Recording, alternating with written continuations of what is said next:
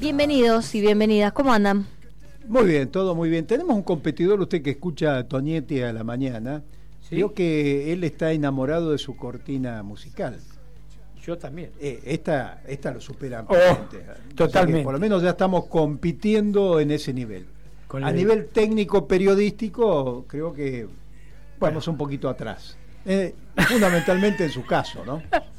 Bueno, qué alegría verlo de nuevo por aquí, ¿eh? Bueno, muchas gracias. Eh, bueno, mucha pelea. Ese problema son las peleas. En las peleas. Bueno, hoy nos vas a tener que contar que, en qué está el conflicto. Te vimos por los medios por todos lados.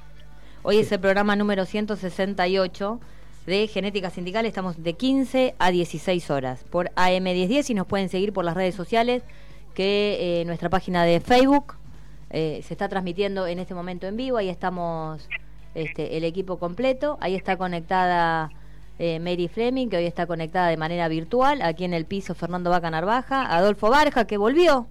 Volví. Bien, bienvenido, Adolfo. Eh, y Débora Espínola. Y en la, en la operación técnica está Mauricio. millones de paros. Por eso, lo, sacamos de la calle, que no es lo mismo. Lo hemos, lo hemos recuperado. Claro, tal cual. Pero por poco tiempo. Exacto, por poco tiempo. Bueno, les recordamos, si les parecen, quería decir las redes, que nos pueden seguir por, por la página de Facebook, nuestro Twitter, eh, también nuestro canal de YouTube, que ahí están todos los programas y las entrevistas, nuestro canal de Instagram, también por supuesto por Spotify y nos pueden seguir y pueden ver todas las notas eh, en eh, geneticasindical.blogspot.com. Y ahí están todas las entrevistas que se están dando hasta el momento. Y hoy tenemos un programa con bastantes temas. Movido, ¿no? Muchos, movido, un día movido en la Argentina, ¿no? Y bueno, un fin de semana movido. Exactamente.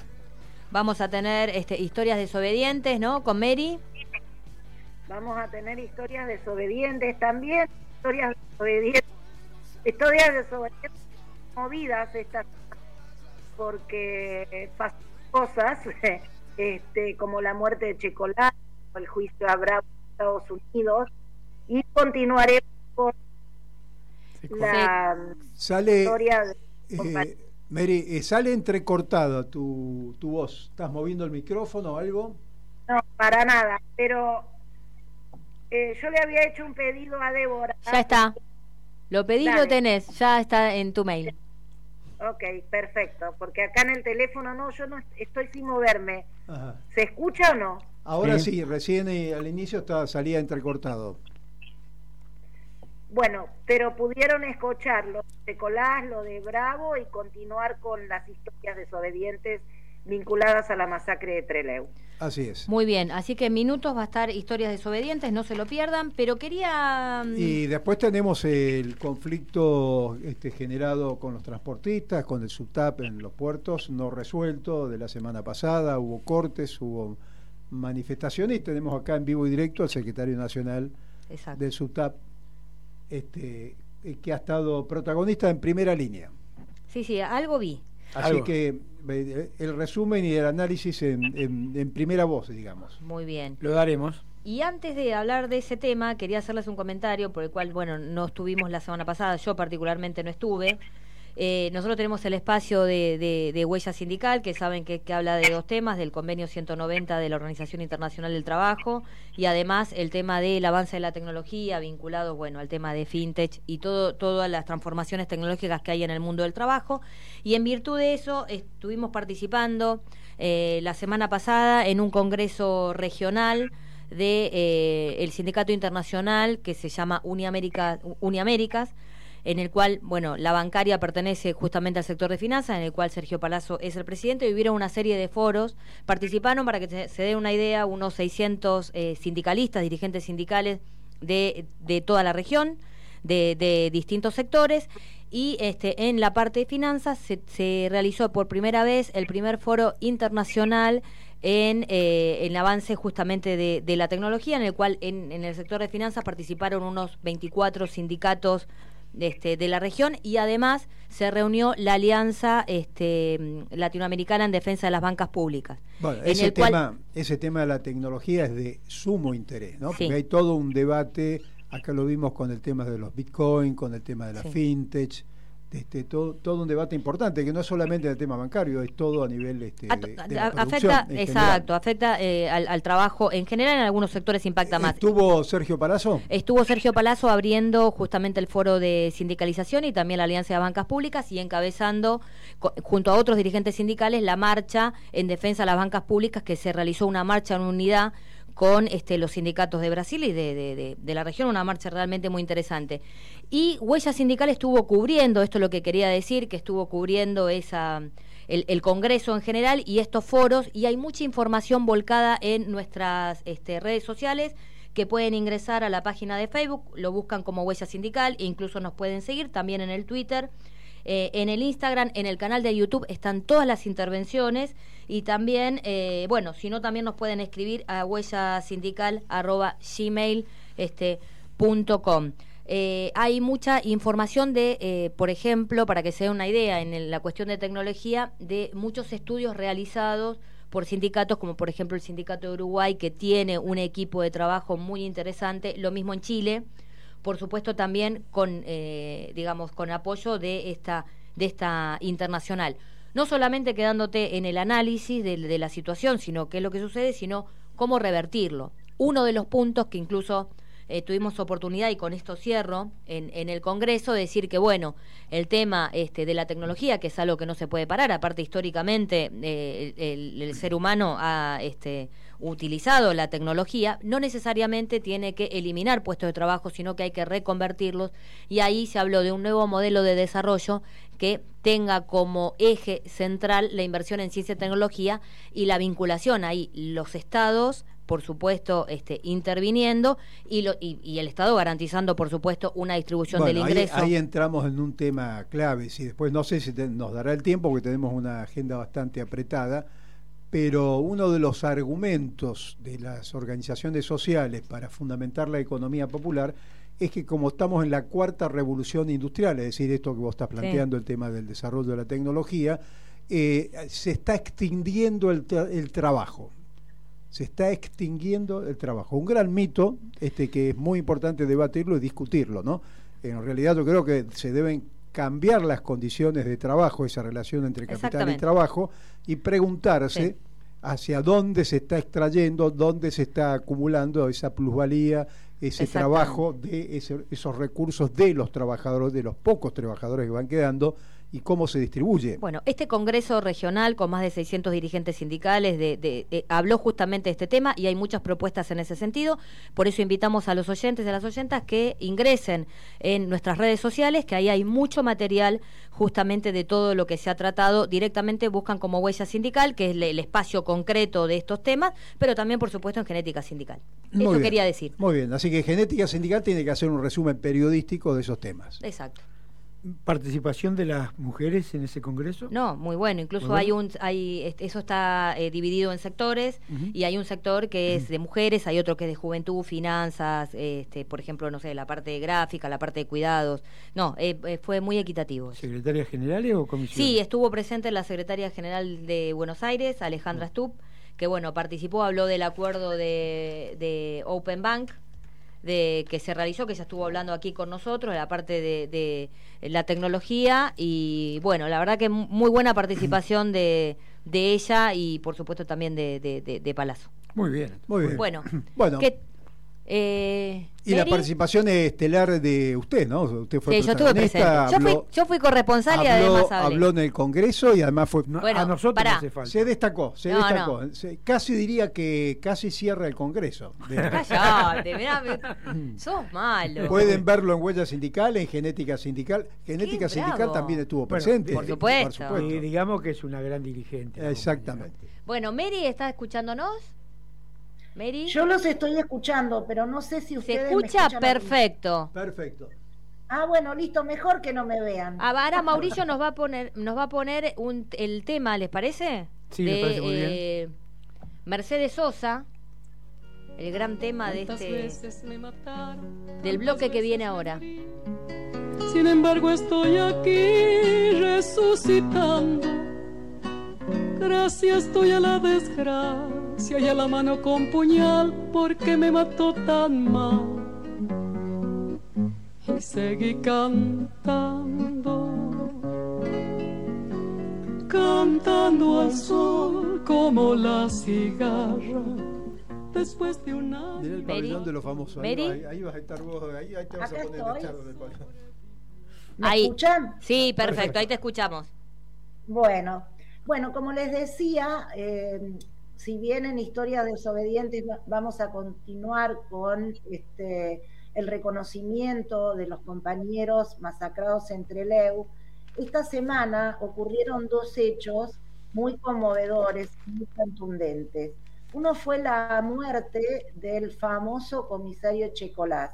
Yo creo que ninguno de nosotros, cuando conocimos ese hecho, pudimos dejar de pensar en los compañeros de la noche de los lápices, en Alfredo Bravo, cuando se tuvo que enfrentar cara a cara con él, en Julio López, y en el caso de muchos de nosotros, en varios compañeros que conocimos personalmente y que fueron torturados por él.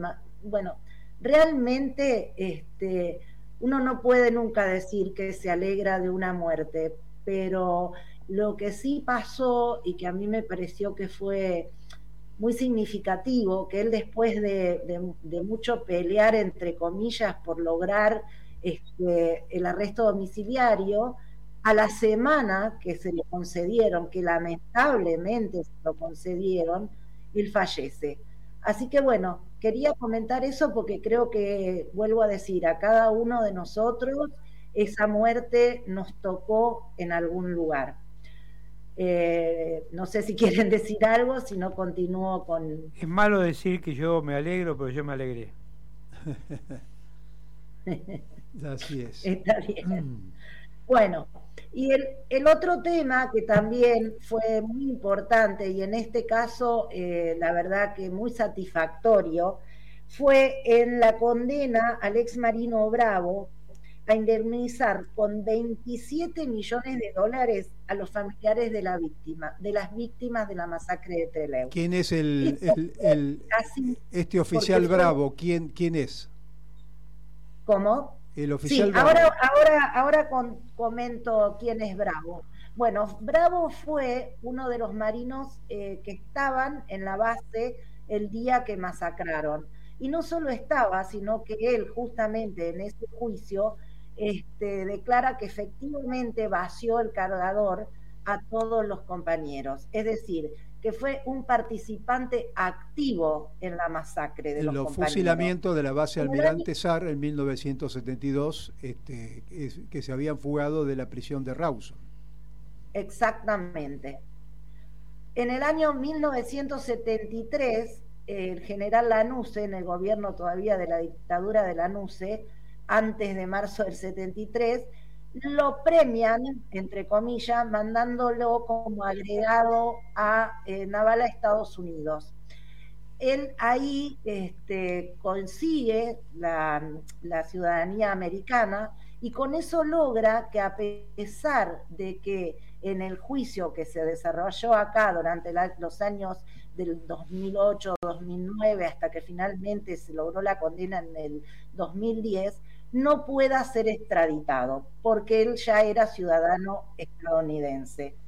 Pero lo, alentador es que una vez que en Estados Unidos se, se lo declara culpable, es muy importante para que finalmente se logre la extradición de este genocida. Eh, creo que es muy, muy sintomático y muy interesante que sea justamente a un mes de este, la conmemoración de los 50 años de la masacre de Trelew. Bueno, esto era lo que quería comentar. Este, Sí, dos hechos muy Bravo. significativos con dos represores de Claro. distinta, distinto periodo histórico. Uno de la que se inicia en la revolución este, argentina de Onganía, el golpe militar de Onganía, Levington Lanuse, y el otro ya en la, en la dictadura genocida de Videla, Macera y Agosti, el caso de Checolás, este, en este último, y el caso de este oficial Bravo, que era el último en caer, ¿no? De, de aquellos genocidas, de aquellos asesinos en la base Almirante Sar de Trelew. Así que bueno, eh, paradójico, 40 Exactamente. años, 40 años se demoró eh, el país este, para juzgar a estos este, asesinos de 1972, del 22 de agosto de 1972, y a, mes, a un mes de cumplir los 50 aniversarios de lo que fue el asesinato de, de Entreleu, este, se logra eh, hacer el juicio al último de estos oficiales prófugos. ¿no? Y Echecolás muere a los 93 años, casi 94 años. La verdad que eh, yo hubiera querido que viviera unos cuantos años más en prisión, porque creo que el, el mayor castigo de estas hienas, de estos genocidas, es permanecer vivos en prisión. Así es, así es. Exactamente. Bueno, y eh, en este caso vamos a referir, vamos a referirnos a Humberto II Sares, el Pucho, y a José Ricardo Mena, el Negro, ambos nacidos en, en Tucumán y masacrados y asesinados eh, durante eh, la masacre de Trelew. Humberto II Suárez eh, nació en el año 1947, era hijo de una familia muy humilde. Comenzó trabajando como obrero cañero, trabajó en la construcción, fue oficial panadero y justamente como obrero cañero participó en las famosas luchas de la Federación de Trabajadores del Azúcar, la FOTIA, este, y finalmente se incorpora a em, el Partido Revolucionario de los Trabajadores. En ese marco es detenido en el año 1971 y este, enviado a Rawson. Allí, bueno, como estábamos diciendo, se produce su asesinato y su fusilamiento. El otro compañero, José Ricardo Mena, el negro, es muy semejante su historia. También nació en Tucumán, este, pero en el año 1951. También fue obrero cañero, también trabajó en la construcción, también perteneció al Partido Revolucionario de los Trabajadores también fue detenido y también fue fusilado. Así que nuestro enorme homenaje a estos compañeros obreros, campesinos, militantes populares, este, que les mandamos así como nuestro sentidísimo homenaje. Bueno, Mary, muy bien. Eh, vamos ahora, a, vamos a un pequeño tema y retomamos, ¿les parece? Dale, muy bien. No se vayan, estamos hasta las 16 horas. Continuamos. Y se fue Guzmán. ¡Qué semana! Se fue Guzmán. ¡Qué semana! ¡Qué fin de semana! Ahora, este, eh, tendríamos que analizar quién es Guzmán, ¿no? Porque vos fijate que un pollo tan importante que se haya ido por la puerta de atrás dando ese portazo, ¿qué mal hace quedar al presidente y a la Argentina, ¿no? qué renuncia irrespetuosa, ¿no? Porque primer lugar, tener una renuncia de siete páginas. Usted no ha sido funcionario. No, ni lo Yo he sido ministro de Obras Públicas de la provincia de Río Negro, así que le voy a hablar, discúlpeme, usted es un Pobre sindicalista, dirigente sindical. secretario general de un sindicato, he sido ministro de Obras Públicas. Hay una cosa obvia. El gobernador o el presidente, o sea, el que tiene la lapicera, diría Cristina Fernández de Kirchner, es el que decide si usted eh, es apto o para ser parte de un equipo o para ser designado en el Poder Ejecutivo y por lo tanto depende de esa lapicera. Usted está y usted se va de acuerdo a las situaciones políticas que debe manejar el Poder Ejecutivo, en este caso el presidente. Eh, cuando yo me fui después de dos años del Ministerio de Obras Públicas, este, el gobernador tenía la renuncia mía firmada sin fecha, que es un tema obvio eh, lo que hizo Guzmán es de una irresponsabilidad total y más tratándose, yo estaba en el Ministerio de Obras Públicas, pero más tratándose en el Ministerio de Economía en la situación de una crisis cambiaria previa.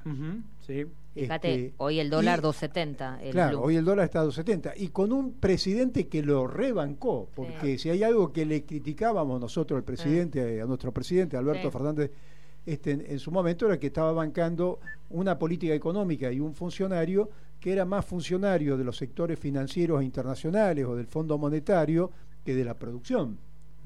Y sin embargo este hombre por Twitter le renuncia, tratando también de hacer daño a la exposición de ese día sábado de, De Cristina. Cristina. Fernández. Hizo daño, ¿eh? Tratando no. Hizo daño porque el dólar a 2.70 es daño de él. Exactamente, no, pero estaba en la interna esta de la pelea, este, de esta pelea que, que se que, titulan Alberto. como un tema personal entre Alberto Fernández y Cristina Fernández de Kirchner, o sea, una cosa ridícula. Hay una disputa sobre un tema económico muy importante, ¿no?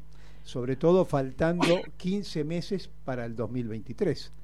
Sí, yo recuerdo que algunos de los compañeros salieron a pintar, si no hay un cambio hay que armar otra cosa, ¿no?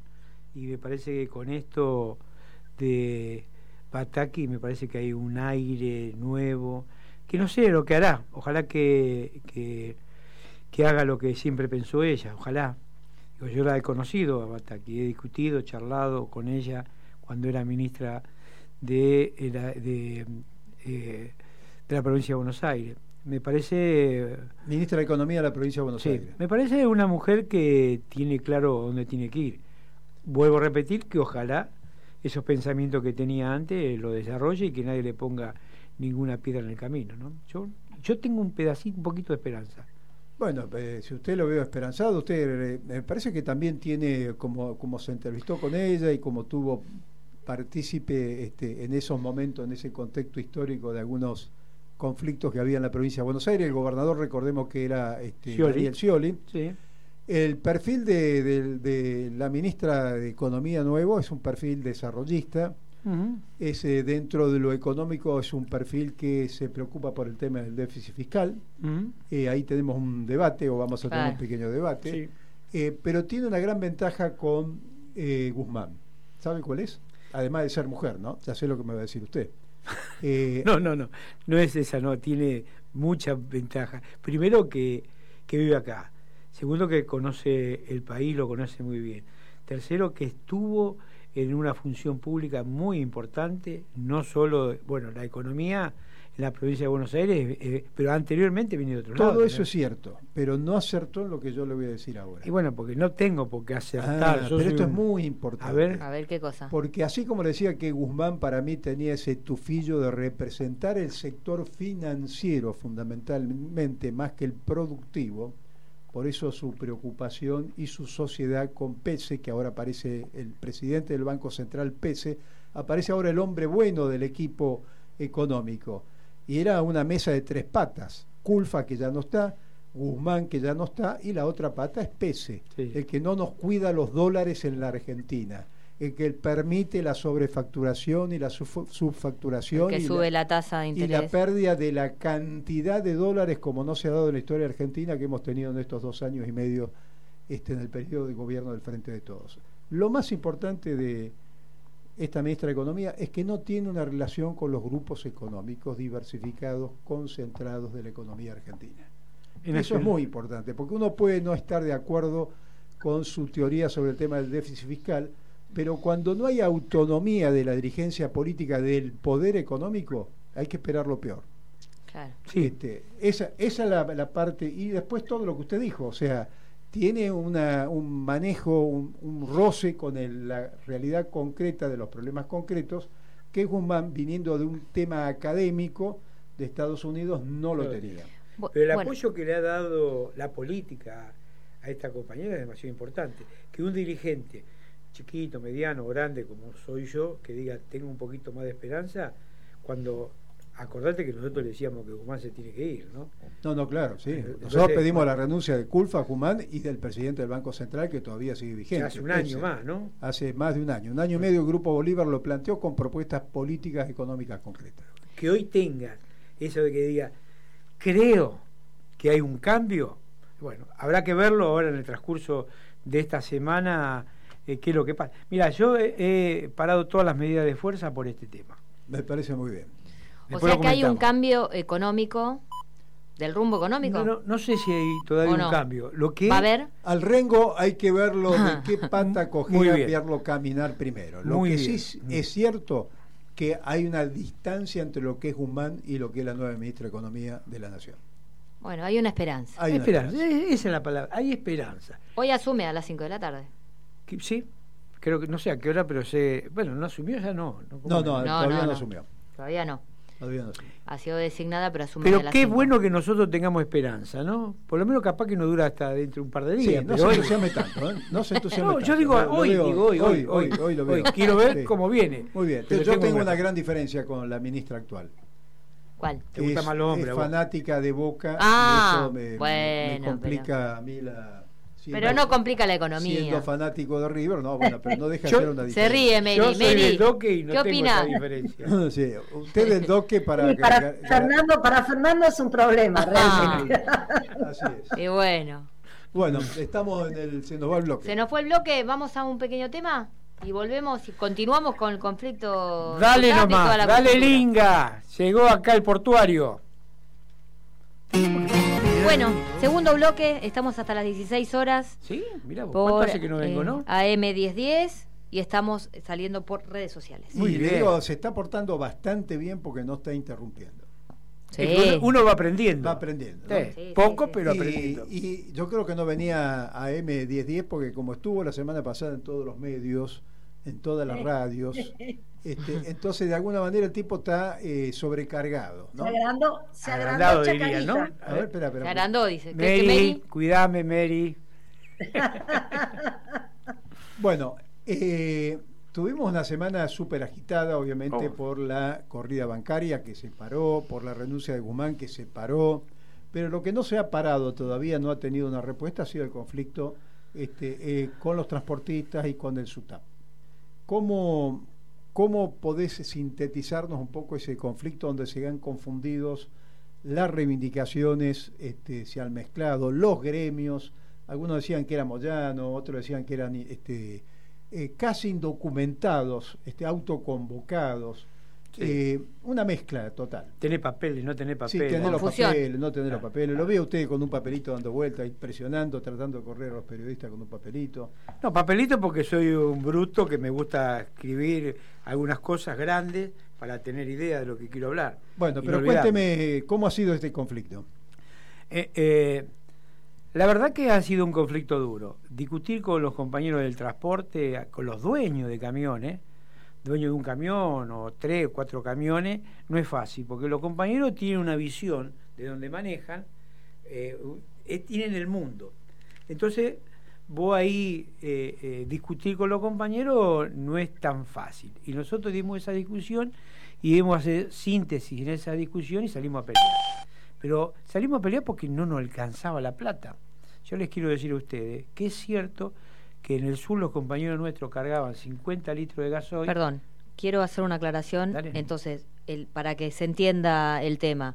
Sindicato que vos sos el secretario general nacional es el SUTAP, Sindicato Único de Administraciones Portuarias, que además ahora en este momento nuclea a los dueños De- de, camiones transportistas y- portuarios Y cooperativas de y trabajo. cooperativas de trabajo. Así es. Y vos sos el secretario general nucleado en eso y ahí se dio este este conflicto, como para poner en bien, para que se entienda bien, de dónde es. Perdón, sí, me seguí. parece bien porque yo cuando hablo creo que lo saben de lo que estoy hablando y por ahí lo que saben que estoy hablando son mi gente. Porque hay una Claro. re- representación legítima y de, Bueno, eso sindicato. es uno de los temas que estuvo cue- Eh, en cuest- en cuestión, porque claro. cuando te decían los papeles o el reconocimiento, yo escuché, no me acuerdo si el Mañana Silvestre, que decían que era un sindicato que no tenía representación gremial. ¿Tienen representación gremial? Obvio que tiene representación gremial y lo dije en todos los medios. O- primero decían que vayan al Ministerio de Trabajo. ¿Qué Mm. tengo que discutir yo con los medios si tengo o no tengo? Que vayan al Ministerio y vayan. Lo que pasa es que han ido algunos al Ministerio y parece que han leído mal. La representación gremial te la dan los compañeros y, la, y el Ministerio de Trabajo. Y eso lo tengo. Además, No usted discusión. termina de, hace unos pocos meses tuvieron las elecciones generales en el gremio, Nacional. nacionales, Nacional. con participación del Ministerio de Trabajo, Con-. Exactamente. Bueno, más, más legalidad. Este, Pero Tal no cual. solo eso, soy miembro de la CTA, soy miembro de la IDC, la IDC el consejo de todos los trabaja- baja- trabajadores de portuario del mundo. De, eh, bueno, tengo representación, digo, para tirar para arriba, para hacer dulce leche si quieren buscarla. Pero bueno, hay algunos que no, no lo entienden. Hay algunos medios que se llevan llevar por algunas cosas. Vos fíjate que han salido eh, eh, algunos dirigentes a plantear si la tengo o no la tengo. Yo no voy a hablar de ningún dirigente.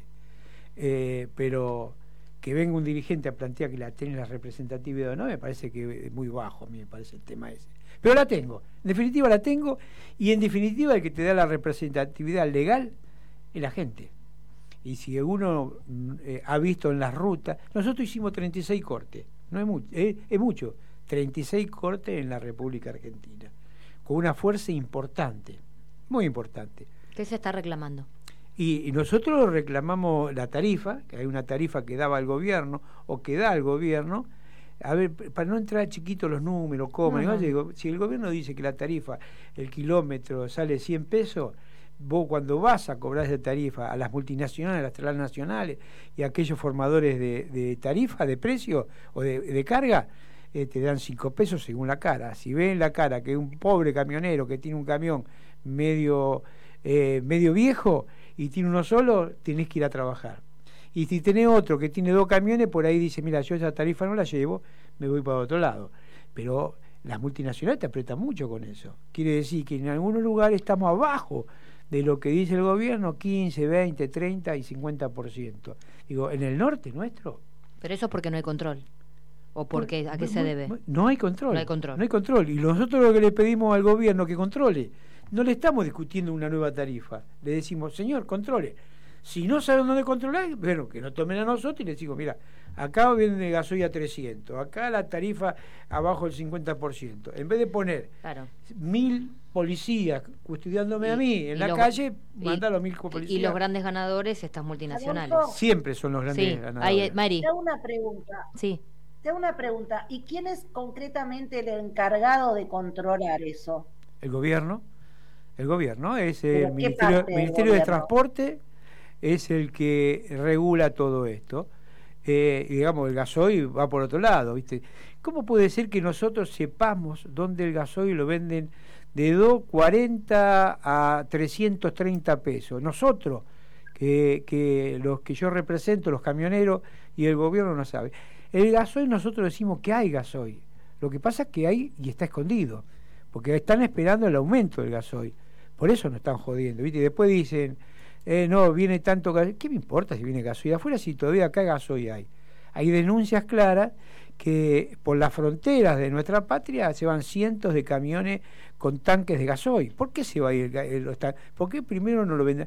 Y no es IPF ¿eh? la que vende el gasoil. Capaz que IPF tiene algún negocio, pero los que venden el gasoil son estas multinacionales, ¿eh? Shell, Exxon y otras más son los que llevan el de afuera porque está más caro. La realidad es eso, pero primero hay que surtir nuestra patria y después llevar el de afuera.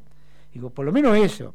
Digo, porque después, viste, eh, y también creo que debe haber algún negocio también, viste, a mí yo no me canso de decir, hay algunos funcionarios nuestros que como decía Cristina, funcionarios que no sirven, que no hacen lo que tienen que hacer, digo, porque si no, no puede ser que llamen nada más que a, las cámaras eh, que tienen otro tipo de negocio, otro tipo de kiosquitos, cámaras y afines, digamos, y no quiero decir quiénes son los afines para no pelearme más con los distintos, la distinta gente, y si me apretan un poquito lo digo también, pero me tienen que apretar si no, no lo digo. Eh, Acá eh, puede hablar tranquilamente. ¿eh?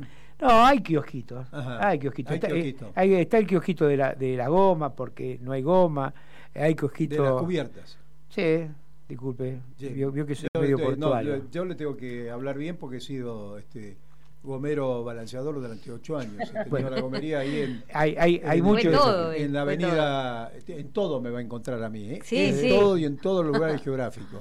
Bueno, este, es, en eso, después el negocio de los carnes, hay muchos negocios que se le, que le dan a esta gente. De, de, conductores de los choferes. Sí, de todo, hay de todo un poco. Eh, y eso es lo por eso negocian. Ahora, porque no hay trabajadores eh, negociando. ¿eh? Esta, esta confusión que hubo entre eh, camioneros, que decía la prensa, los camioneros de Moyano, no sabían quién eran, esto, cuál es la diferencia entre un camión que está adherido o este, sindicalizado por el SUTAP y un camión que está sindicalizado, o un chofer, mejor dicho, que está sindicalizado por el, camioneros, el gremio de camioneros. La diferencia que los choferes lo contratan o un dueño o una empresa. Y son los choferes que... Son trabajadores. Son trabajadores. Asalariados. Asalariados que están adheridos al sindicato de camioneros y que deben estar bien y yo nunca discutí Ese es el eso. sindicato. Es el una línea divisoria. Los otros son propietarios. Propietario. De su camión. Y yo diría que esos sindicatos tendrían que cuidarnos mucho a nosotros porque somos los que le damos trabajo, o su gran mayoría le damos trabajo a los choferes. ¿Y ¿no? por qué reaccionó de esa manera este Pablo Moyano este, con el conflicto el día ese del corte en el puente Porredón? Primero que no fue un corte nuestro, hay que aclararlo bien, fue un corte que hizo la policía, que no nos dejó pasar, que yo me pasé de las 10 de la mañana eh, diciendo que quiero pasar porque iba a un acto de mi central, de la CTA, eh, y no me dejaban pasar. Primer tema es ese, no hice yo el corte.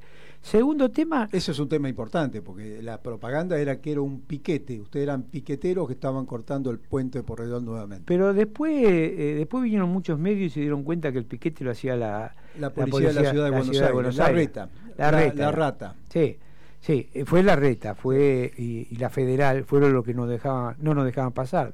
Entonces lo de Moyano a mí me extraña mucho, digo porque digo él eh, su, tiene afiliado a distintas ramas.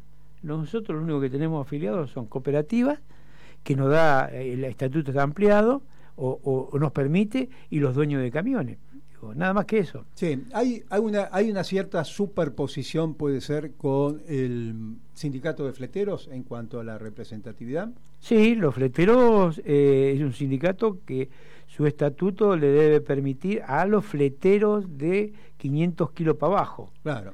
Y después está apoyado por otro sindicato que... El caso de ustedes son fundamentalmente los camiones que van a los puertos, que están vinculados con el tema de la exportación, los cerealeros. Los grandes camiones. Los digamos. grandes camiones. Los otros son camionetas, pueden tener camiones cortos. Los grandes camiones, O sea que ahí eh, hubo una manifestación de confundir expresamente este tema de los gremios, porque cuando uno leía la prensa decía Moyano movió los camioneros. Mentira. No. Era el SUTAP. es el SUTA. El- los fleteros sacaron un comunicado diciendo, denunciando este, el corte. Mentira, ellos no tenían nada que ver. No, decir, solo, no solo eso, de- denunciaron que nosotros teníamos negocio. claro. Y la verdad que si teníamos un negocio me gustaría saber cuál es el negocio porque nadie me dio nada.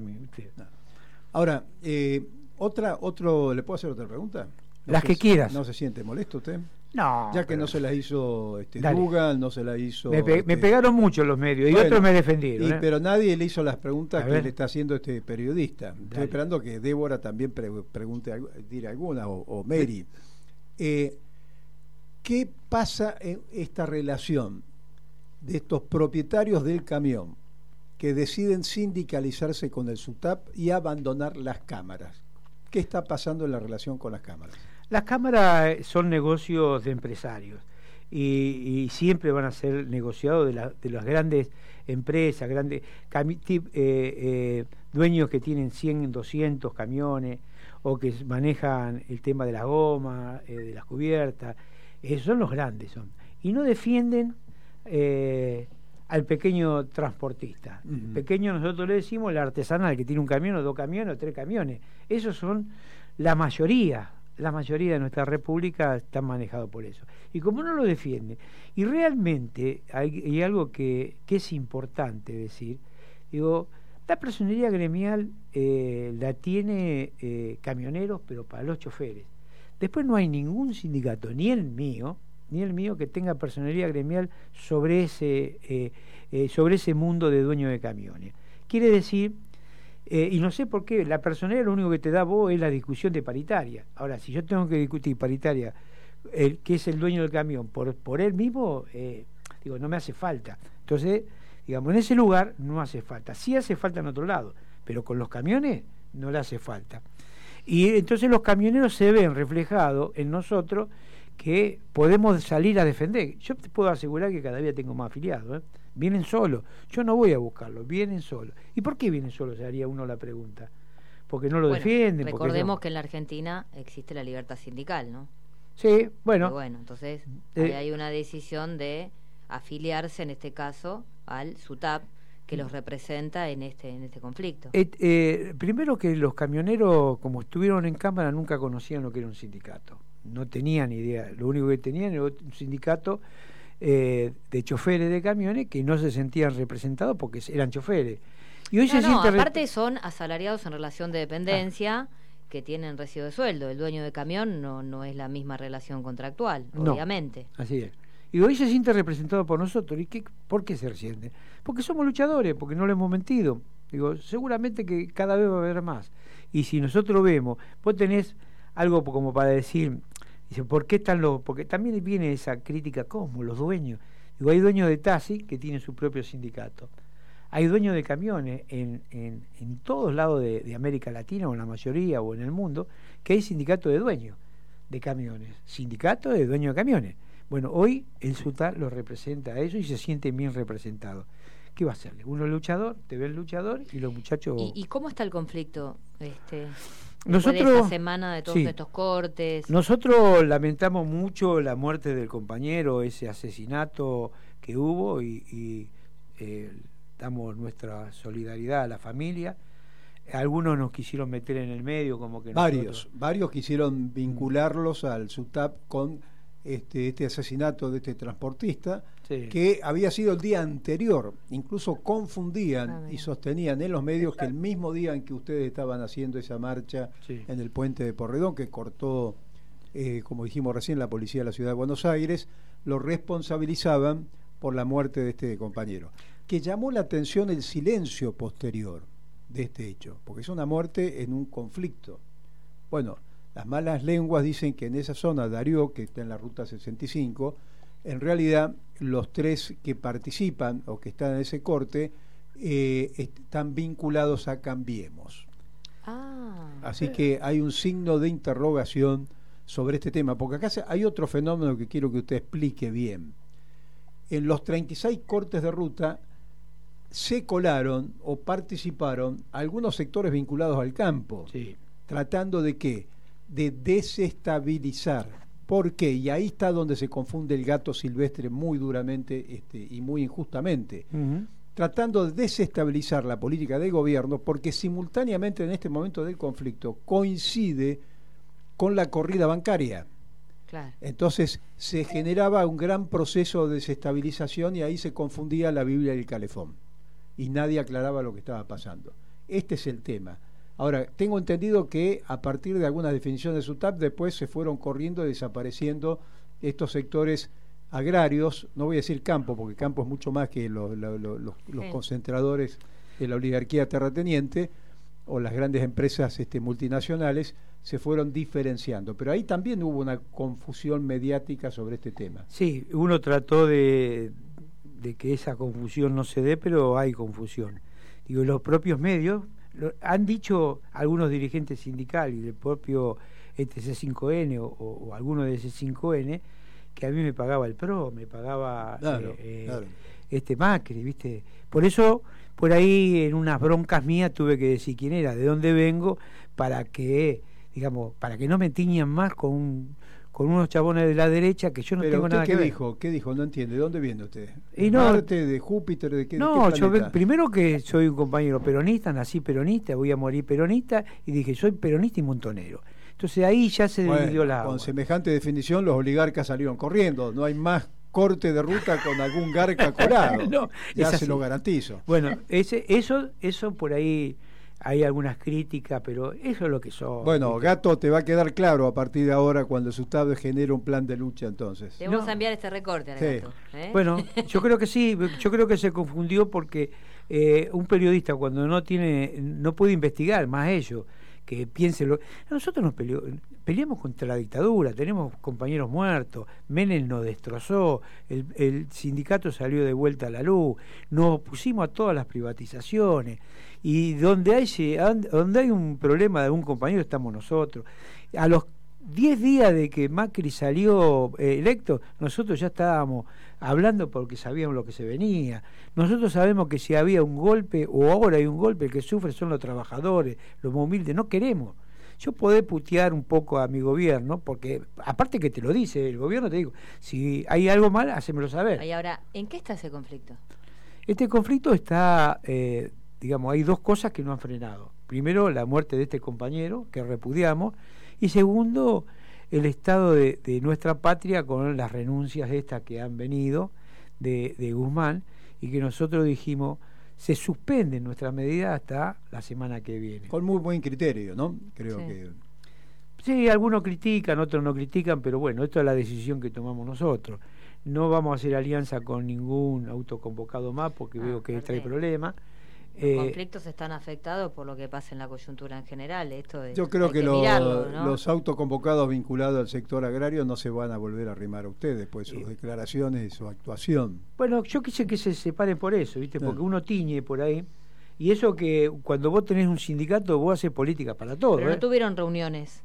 Bueno, esa es la pregunta, la pregunta del millón. ¿Qué pasa con el ministro de Transporte? ¿Lo vio? ¿Se reunió? Claro. Este, ¿Hay, hay algún, este, una mesa de diálogo? Mira, hubo dos ministros que hicieron la reunión. Fue de, de Alessandro, no, eh, el ministro de Transporte de la provincia de Buenos Aires, eh, eh, no me sale el nombre, Mm. eh, y el ministro de Seguridad de la provincia de Buenos Aires. Fueron ellos los que hicieron la reunión. Y principalmente Bernie, ese que decía, viste que cinco minutos y te, y te, te va. Sí, que estaba preso- con el perro, Bernie. Lo estaba el perro, bueno, viste que pasamos 5, 10, 15, 20, una hora, dos horas, tres horas, hasta que trajo la reunión. Cuando trajo la reunión, nosotros suspendimos esa medida, levantamos esa medida. Vamos a, me llama la secretaria de- del ministro para pedirme quiénes son los que vamos, y cuando llegamos a la reunión dice, no te atiende. ¿Y quién te va a atender? Fulano de tal. Digo, mira, deben ser buenos compañeros, pero yo para tomar café lo hago con mis amigos. no Para ello discuto política. Bueno, no fui, me fui. Algunos dicen que está bien, otros que está mal, pero me fui porque me pareció que era una falta de respeto. Y él, y en ese momento, viste uno que es un hombre ya con algunos años encima, nos dimos cuenta que estaba negociando con las cámaras porque para la otra semana tenía reunión con las cámaras. Lo que tengo entendido, que las cámaras, las cámaras estas de transporte, no quería que nosotros reunirnos, que no quería que nosotros nos reunimos. Pues ¿Sabes por qué no quiere?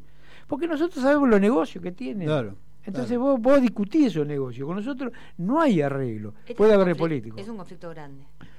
Es un conflicto grande y hay un negocio grande también ahí adentro. Porque estamos hablando de gasoil, estamos hablando, no estamos hablando de cualquier pelotude. ¿Quién se lleva el gasoil nuestro? ¿Dónde está el gasoil nuestro? O las tarifas. ¿Por qué ellos tienen tarifa y por qué le cobran al pobre socio que tiene el 10, el 15, el 20% de su factura porque están afiliados a una, a una cámara? Y eso lo ven los compañeros transportistas, ven eso. ¿Y el ministro se esconde? Yo no sé si se esconde, pero a nosotros no ¿Cómo nos se llama el ministro de Transporte? El ministro de Transporte. Eh, Alexis eh. Herrera, Alexis Sí. Herrera. Ex intendente, ex intendente de este, la provincia de Buenos Aires.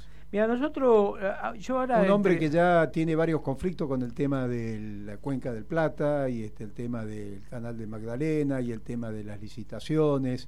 Ahí sí que hay negocios también importantes, ¿no? Sí, claro, energía.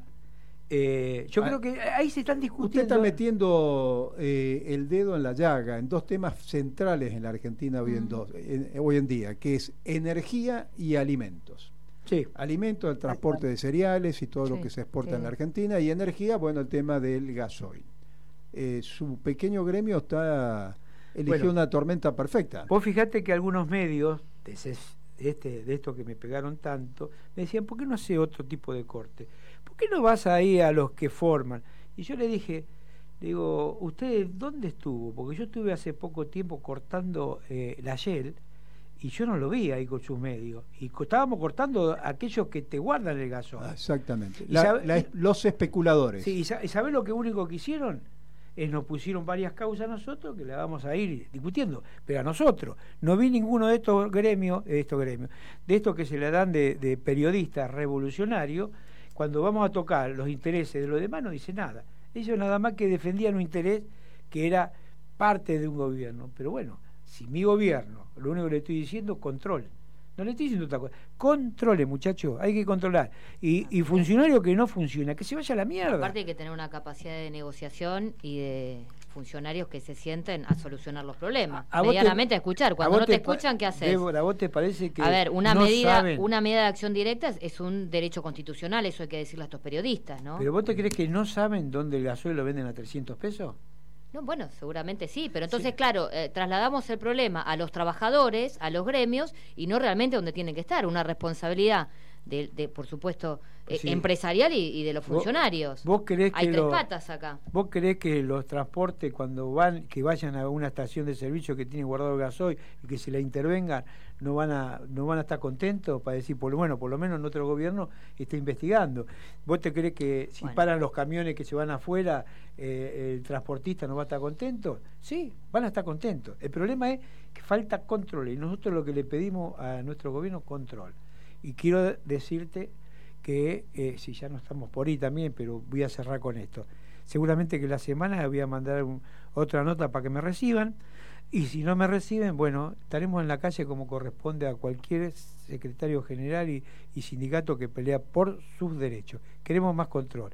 Así que si viene un ministro nuevo, tiene que nos llame. Y si viene está el ministro viejo, también que nos llame. Nosotros queremos colaborar. Si no nos dejan colaborar, obviamente que tenemos que salir.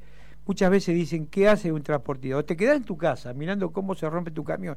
Te voy a decir que algunos que tienen dos camiones desarman uno para quedarme el otro, ¿eh? para Así poder es. trabajar. ¿eh?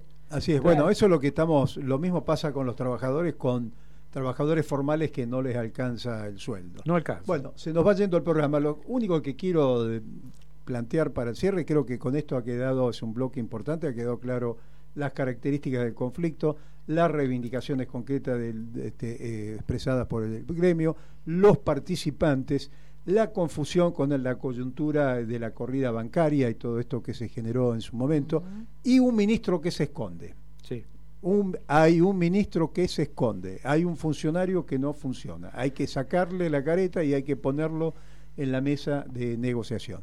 Y generalmente ocurre como cuando los ríos crecen, cuando nuestro pueblo se moviliza, ¿qué ocurre? La basura queda a los costados.